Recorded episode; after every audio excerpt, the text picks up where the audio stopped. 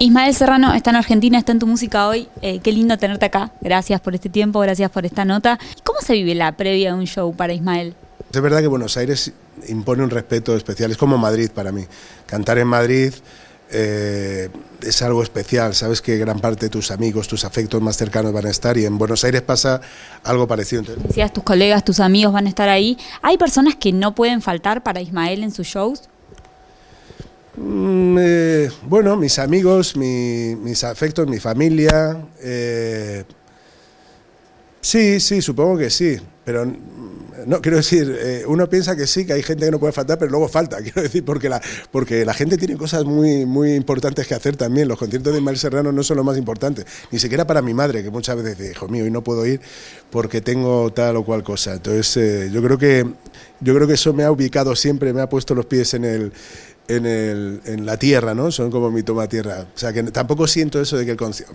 Yo creo que esté, por ejemplo, mis hijos, mi hija, que tiene nueve, años, me hace especial ilusión que esté eh, mi mujer, mis, mis padres, mis hermanos, pero no siempre pueden, ¿no? Porque tienen una vida...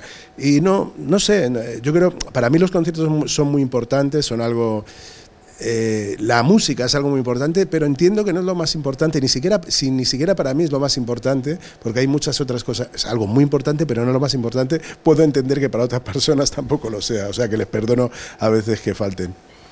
¿Por qué es tan importante? ¿Qué estás sintiendo cuando estás ahí arriba, eh, arriba del escenario, en contacto con todos nosotros?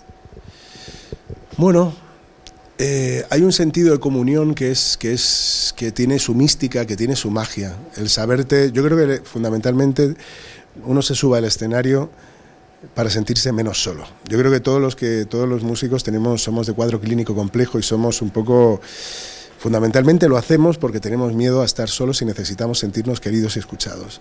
O sea, no responde esto de subirse a un escenario, escribir canciones a un don especial, una capacidad especial, sino a un déficit. Y por eso los, músicos muchas veces somos como niños chicos y nos comportamos como niños chicos que demandamos atención, ¿no? De alguna manera.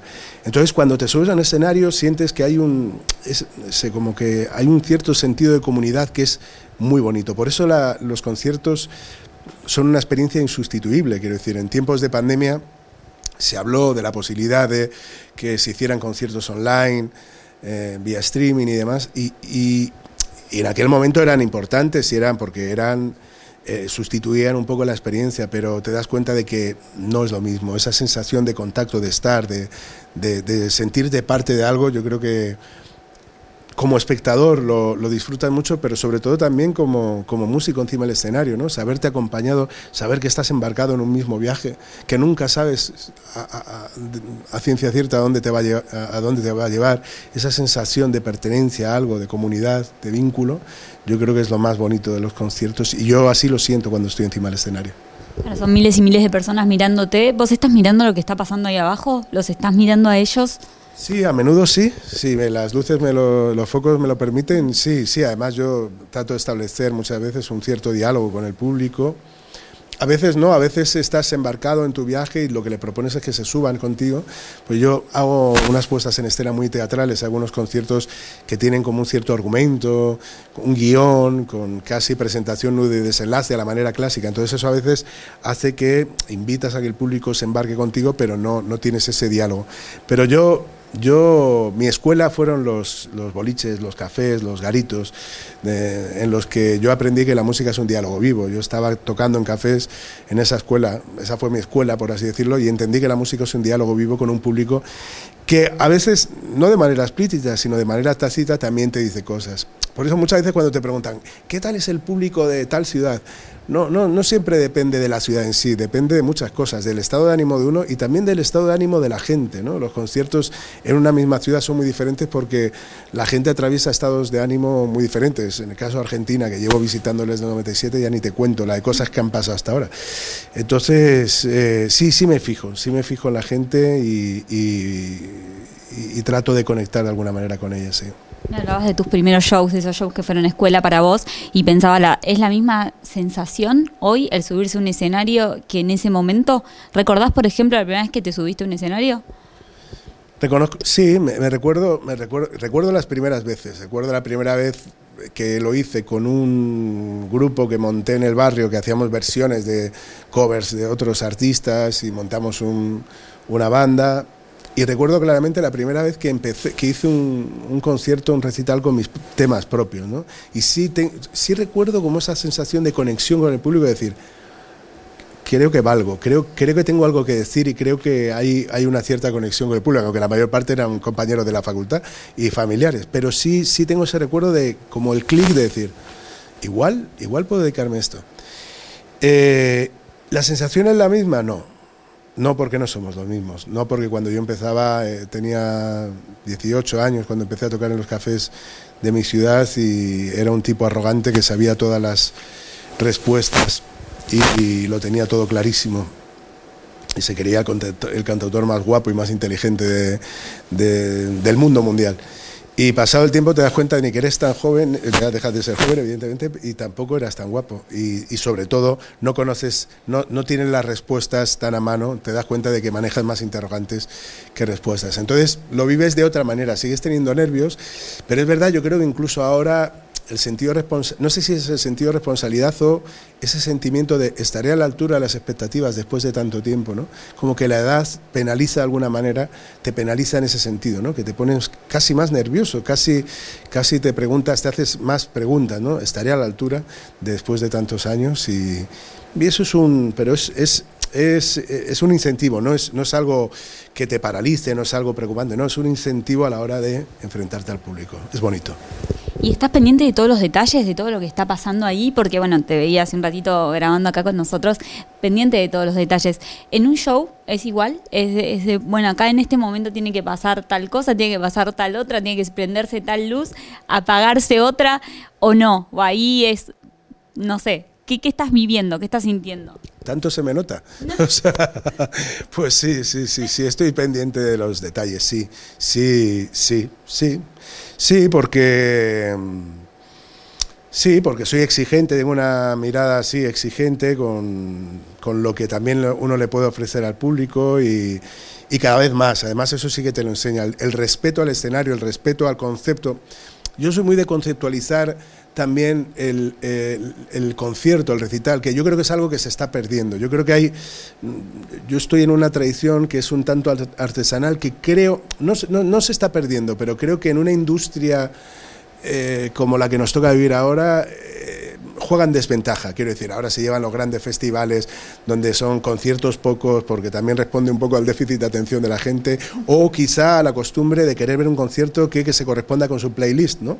Eh, de Spotify. Entonces, yo creo que la experiencia tiene que ver del concierto, tiene que ver más con socializar y con estar con tu gente y tal. Y yo o nosotros o cierto tipo de músicos lo que proponemos es otra experiencia que tiene que ver también con un ejercicio de inmersión, no tanto el escapismo, sino eh, sumergirte en un, en un relato, en, un, en una historia, en, eh, en un concepto, a mí me gusta mucho conceptualizar.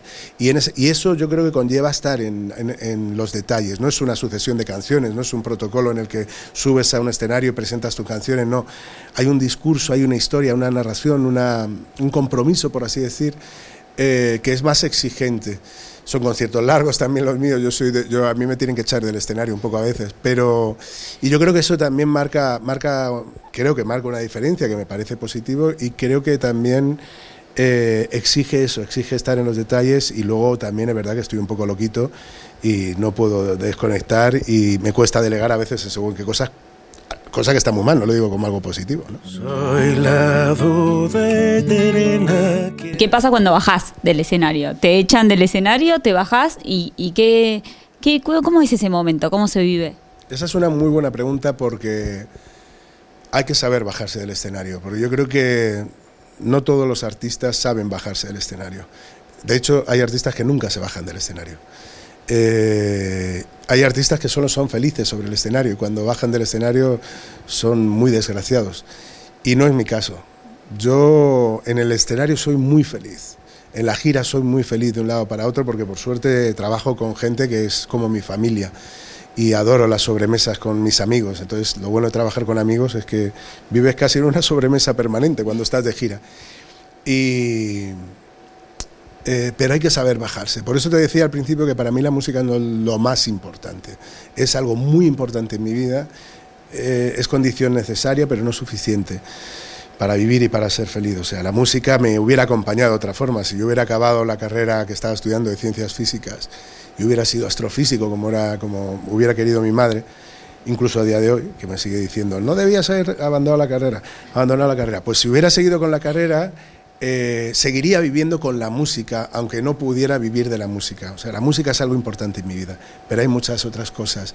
Y son esas cosas con las que te encuentras cuando te bajas del escenario. Tus amigos, tu gente, la cotidianidad, de la que al final además te nutres para hacer canciones. O sea, la gente que un día deja de bajarse el escenario deja de escribir buenas canciones. ¿Te imaginas como astrofísico? Por ejemplo, no, pero digo hoy, no, no, no es que decís, ¿qué hubiera pasado si hubiera seguido con la... ¿Sí? ¿Pasa? Pasa porque, sobre todo porque la gran parte de mis amigos acabaron la carrera, son gente de bien eh, y de orden que acabaron la carrera y son gente seria que ahora eh, uno se dedica a la investigación, otro a la docencia. Probablemente yo hubiera acabado en la docencia, pero a mí me gusta fantasear con que hubiera acabado como, como el profesor de los poetas muertos, ¿sabes? del Club de los Poetas Muertos, subido a un pupitre gritando, oh capitán, mi capitán, aunque estuviera dando ecuaciones diferenciales, quiere decir que no tiene nada que ver con la poesía, pero sí me gustaría pensar en mi fantasía que hubiera sido un profesor diferente. Eh, Sí, de vez en cuando uno fantasea, todos fantaseamos con cómo hubiera sido mi vida, qué hubiera pasado si hubiera terminado la carrera, si no hubiera dejado marchar esa persona, si hubiera subido a ese avión. Todos fantaseamos con, esa historia y yo a veces fantaseo como hubiera sido mi vida eh, siendo astrofísico. Sí, claro. ¿Tú no te pasa a ti eso? Sí, obvio. Creo que a todos nos pasa. y, digo, ¿qué fue lo más lindo de elegir la música?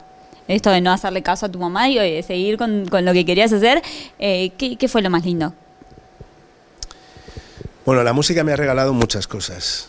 Me ha regalado la oportunidad de viajar por todo el mundo, como lo he hecho. Me ha, bueno, ha resultado terapéutico. Te decía que cuando una persona escribe canciones lo hace porque convive mejor a través de sus canciones con sus miedos, con sus dudas, sus incertidumbres, ¿no? Todo le cantamos todos. Hay temas que son muy comunes porque son temas que nos persiguen a todos, el paso del tiempo, la soledad. Escribimos canciones cuando nos rompen el corazón porque queremos porque no sabemos afrontar la pérdida. No sabemos renunciar fundamentalmente a lo que nos pasa.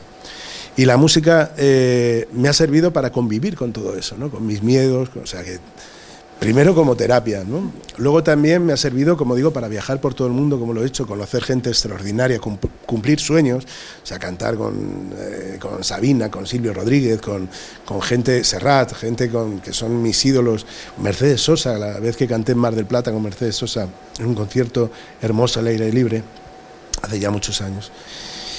Y todo eso son regalos que me ha dado la vida, ¿no? Conocer, bueno, yo tengo una hija que habla mitad, que, mitad español, mitad argentino, o sea, vocea y tutea casi por igual y tiene que ver, y yo, pues eso, conocí a mi mujer también, gracias un poco también a la música, ¿no? Eh, entonces, soy, un, soy consciente, a veces se me olvida, como a todos se nos olvidan nuestros privilegios, ¿no? Eh, la vida privilegiada que, que tenemos, yo creo que nos pasa a todos que se nos olvida. Y a mí a veces también se me olvida que vivo en un privilegio porque vivo de lo que me apasiona, porque también a uno le agota esa sensación de carrera permanente, de, no poder dejar de pedalear porque si no la bicicleta se cae, de esa competencia desigual también cuando tienes una propuesta que es diferente a la música hegemónica, a la que suena en las radios, a la que, bueno, a la que, a la que, sí, a la que se impone, por así decirlo. Entonces, bueno, a veces cansa, te agota, pero, pero te estás quejando injustamente porque yo he tenido la suerte, o tengo la suerte, de vivir de la música y vivir muy bien de la música. ¿Es eso también lo más difícil? ¿Lo que te agota? ¿Todo lo que mencionabas recién? ¿O qué es lo más difícil de haber elegido este camino? Bueno, tiene las dificultades, supongo, propias de todo oficio. A ver, lo comentábamos antes, viniendo para acá, cuando veníamos eh, eh, para acá. a mí me dijeron que, no se que, el, que el músico no madrugaba, que era todo, o sea, me vendieron, me vendieron eh, una, vida de rock and roll y demás. aquí uno tiene que madrugar, eh, ser puntual, bueno, eso más o menos, y ser un tipo así como serio y demás. No, lo difícil, a ver, es una, o sea, es verdad que hay una parte que la, que la gente no, no, no conoce porque cree que esto es eh, vivir en el, en el rock and roll permanente y demás, pero ahí es un oficio exigente también, ¿no? Sobre todo si quieres estar a la altura, como decíamos antes, ¿no?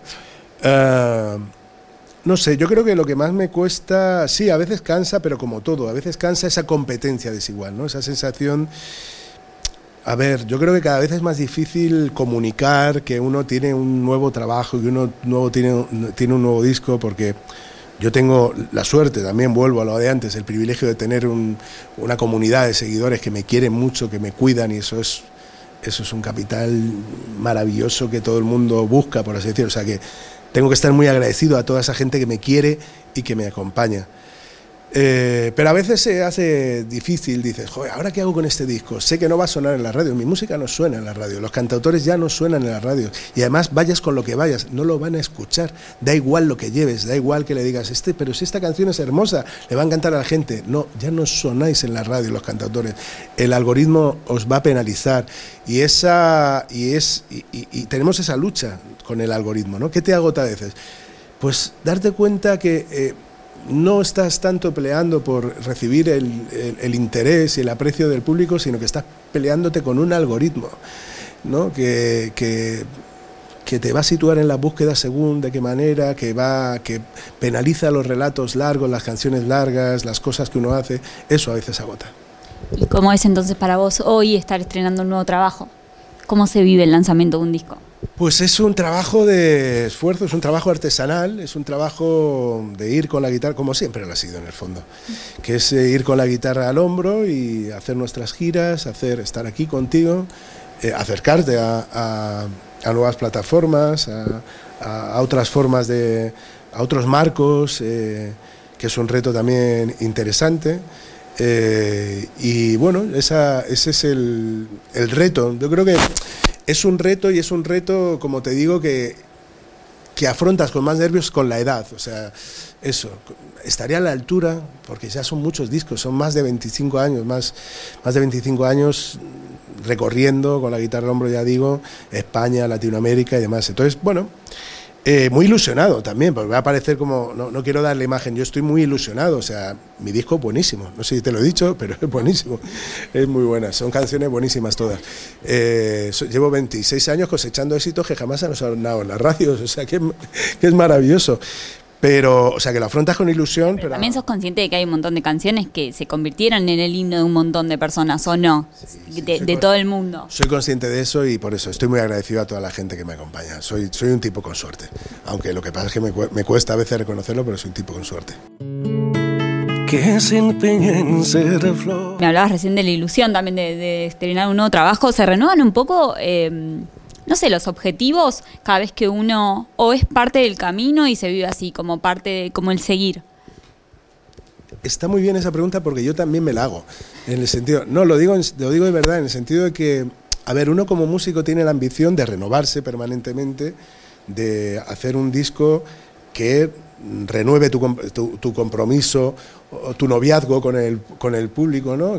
ofrecer algo diferente, pero por otro lado el otro día leí un artículo que hablaba de los músicos que habían ya pasado más de los 70, ¿no? y aparecían varios, entre ellos Willie Nelson, y decía, en el fondo ese tipo de artistas que sacan discos que sabes que no van a revolucionar el panorama musical, pero que hace canciones amables que te acompañan. A lo mejor tampoco son ya las mejores canciones de toda su carrera, pero siguen siendo canciones hermosas que te acompañan, que te hacen bien, que son sanadoras.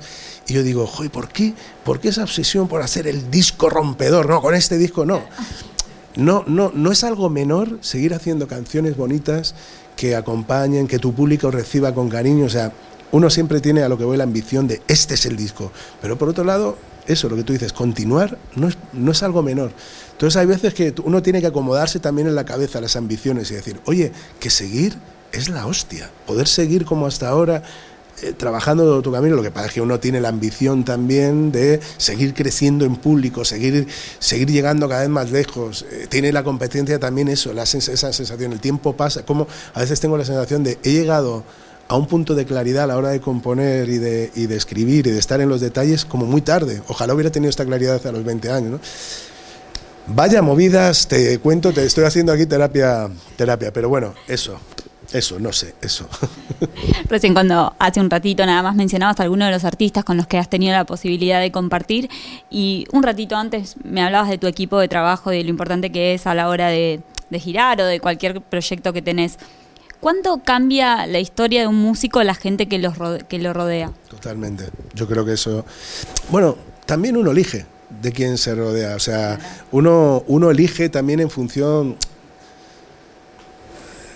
¿Y qué ocurre? Que toda elección en esta vida conlleva una renuncia. O sea, y entonces cuando tú eliges un camino y eliges eh, con quién te rodeas, estás renunciando a otras cosas y el problema de los músicos, volvemos a lo de antes, es que somos como niños chicos que no queremos renunciar a nada y lo queremos tener todo. Y eso determina también de quién te rodeas y cuáles son los eh, caminos que, transitas y las elecciones que cuando te enfrentas a una encrucijada.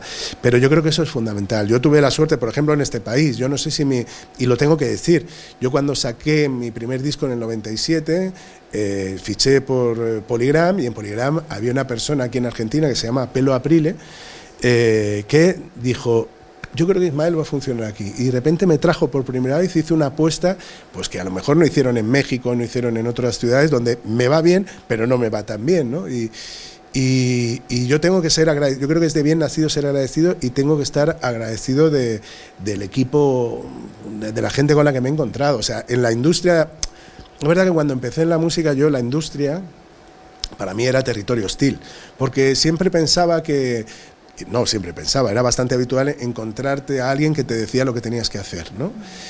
Como si tuviera el secreto del éxito cuando nadie lo tiene en esto.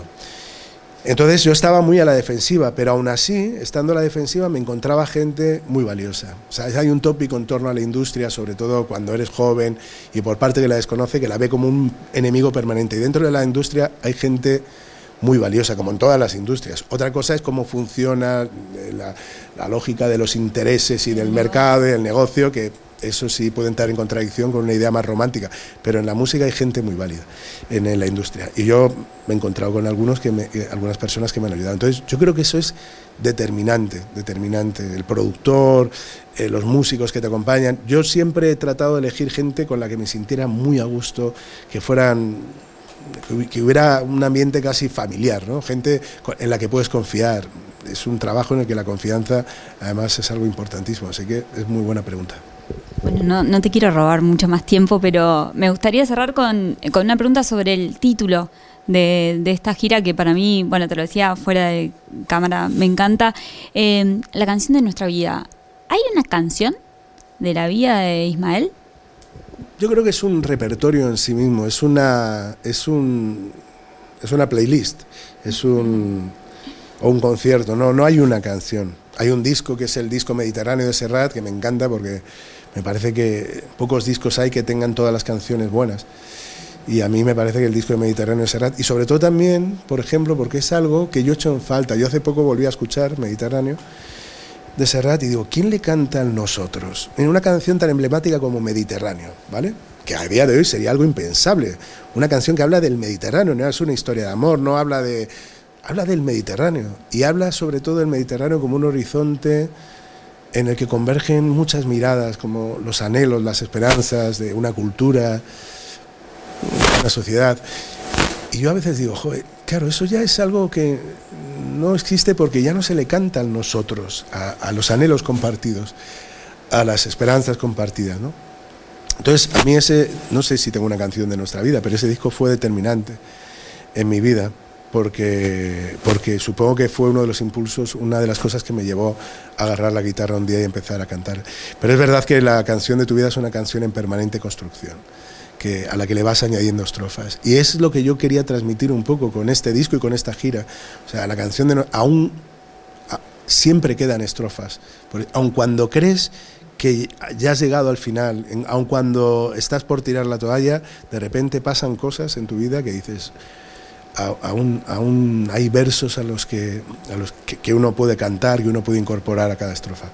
Y, y por eso la canción de nuestra vida es algo que puede estar por descubrir. Es bastante probable que el día de mañana escuchemos una canción que nos cambie la vida y que se convierta en, algo indispensable en, nuestra banda sonora.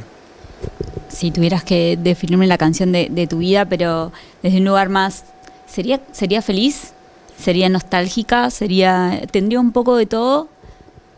Pues sí, tendría un poco de todo. No quiero decir que sería feliz porque yo aconsejo que uno rehuya de la gente que es permanentemente feliz, porque por lo general son asesinos en serie, eh, los que son, o sea, son gente que está trastornada. O sea, la vida es eso, todo. La vida es felicidad, pero también es tristeza. Y tenemos que darnos el, espacio para transitar el duelo con la calma que merece y está bien y no pasa nada, ¿no? Ese rollo eh, Mr. Wonderful de, ah, ¿estás triste? No estás triste. No transita, hay que darnos tiempo, por eso yo reivindico las canciones tristes, me parece que son muy, muy, muy saludables, porque te ayudan a transitar el duelo y, si no transitas el duelo con la calma que mereces, sales averiado de la experiencia y no sales bien. Entonces, nuestra vida se conforma de eso, de una búsqueda de la felicidad permanente, y cuanto más felices seamos, mejor, pero en esta vida también hay renuncia y hay pérdidas, o sea, si te rompen el corazón y no estás mal, o, pierdes a alguien y no estás mal, tienes un problema.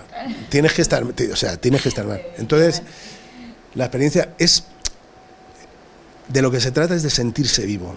Y sentirse vivo se expresa a veces a través de la alegría, pero de vez en cuando también con la tristeza. Entonces, esa banda sonora tendría tristeza, tendría alegría y también tendría nostalgia porque soy un cantautor y esto va ya en el ADN. Es como, o sea, soy nostálgico por naturaleza también. Ismael, ha sido un placer. Gracias de verdad por el tiempo. Y perdón porque me enrollo como las persianas. Soy muy dado a enrollarme, así que gracias por la atención. Un placer, de verdad, gracias.